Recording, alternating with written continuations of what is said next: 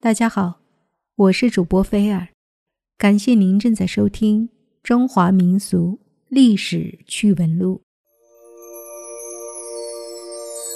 今天我们来说一说才女李清照和奸臣秦桧。这两个人处于同一个时代，但应该不会产生任何交集。可实际上，他们却有一层。纷乱如麻的关系，究竟是怎么回事呢？李清照和秦桧是有着亲戚关系的，虽然明面上不曾往来，但是这层关系是割不断的。李清照的外公就是秦桧妻子的爷爷，此人就是北宋时期的宰相王圭。当初，秦桧还在密州时，李清照与丈夫就住在邻近的青州，但是双方并没有往来，就如同陌生人一般。要知道，古人可是十分好客的，很喜欢访亲走友。既然秦桧与李清照的距离那么近，为什么不走动一下呢？原因很简单，秦桧乃是当朝的奸臣，无恶不作。祸乱朝纲，对于这样的亲戚，李清照自然不会多看一眼，又怎么会联络走访呢？李清照的志向乃是生当作人杰，死亦为鬼雄，他的尊严如此，也就不会与秦桧有任何瓜葛，更不会与其同流合污。就算是遇到再大的挫折，李清照都不会请求奸臣秦桧的帮助。早在宋徽宗时期，李清照嫁给了赵明诚为妻。嫁过去之后，夫妇二人琴瑟和鸣，志向兴趣都非常一致，喜欢收集书画金石。在此期间，李清照还帮助丈夫赵明诚写下了《金石录》一书。是研究金石之学的著作。这个著作比起欧阳修所著的《集古录》更具有研究价值。公元一一二九年时，赵明诚离世，这对李清照打击非常的大。爱人去世了，国家山河也处于支离破碎的样貌，这让他精神恍惚，整日悲伤。后来逃难之时。出于对文学的热爱，李清照还带着许多珍藏的书籍，但是在慌乱的逃难中，这些书籍最后不知所踪。多种打击接连而至，李清照承受不了，病倒了。在此期间，有一个人温暖了李清照的心房，此人就是张汝舟。李清照病重期间，张汝舟嘘寒问暖，关怀备至，随后又向李清照表明了爱慕之意。李清照想起自己孤苦伶仃，无依无靠，也只得改嫁于他。李清照改嫁是为了过上安稳日子，有一个人温暖着她。但是张汝舟的意图可就不这么简单纯粹了，他本是一个奸诈小人。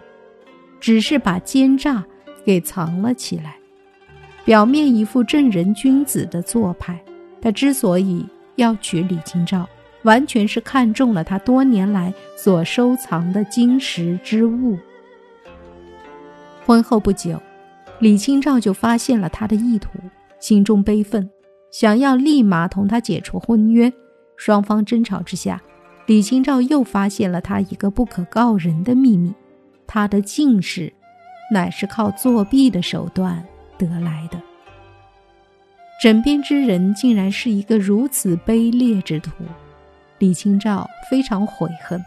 为了尽快摆脱这个卑鄙小人，李清照想要去告官举报张汝舟。然而在那个时代，妻子要状告自己的丈夫，是一件很困难的事情，不仅。要受到旁人的冷嘲热讽，自己还要先经历两年的牢狱之灾，官府才能接受你的状纸。就当前的形势来看，不管举报成不成功，李清照都要入狱，这十分不值得。当时，人们在知道这件事之后，更是拿这件事来当作消遣，取笑李清照。对此，李清照处境更加不利，不仅要与卑劣的张如舟周旋，还要面对这些外界的取笑。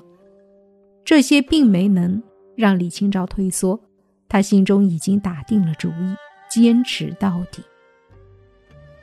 当时秦桧在朝为官，有权有势，连朝廷都任由他摆布。若是李清照找他帮忙，那么这件事就非常简单了。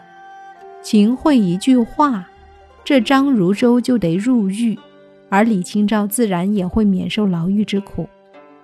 但是，李清照坚决不找秦桧帮忙，他不想与这卖国贼亲戚有任何的联系。在向官府告发了张如舟的罪行之后，他写了一封书信，内容大致就是：我知道无法摆脱世俗的讥讽。这世界，只要那些真正智慧的人，才能理解我的做法。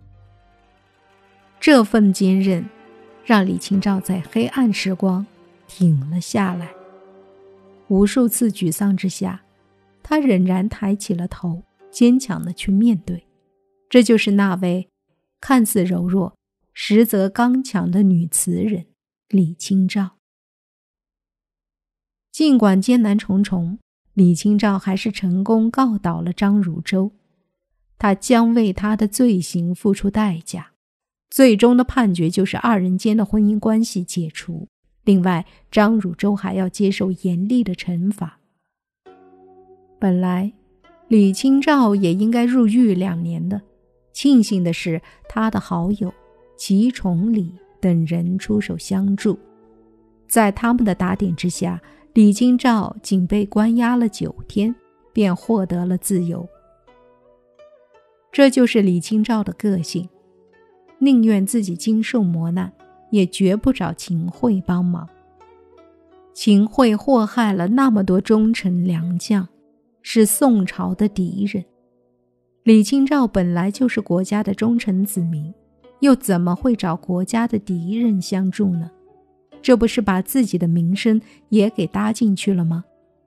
损害气节名声的事，李清照断然是不会做的。李清照这一生是凄苦的，如此柔弱女子，却要经受那么多的苦痛，但她更是值得我们敬佩的，能够在危难中坚持自我，不受污浊。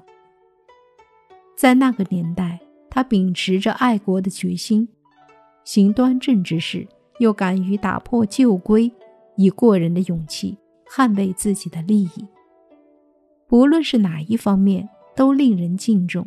而他的那位亲戚秦桧，就不知廉耻了，不及李清照的万分之一。然而，现在多数人只知道李清照在词句上的文学成就。却不知他为人的品行，同样是佼佼者。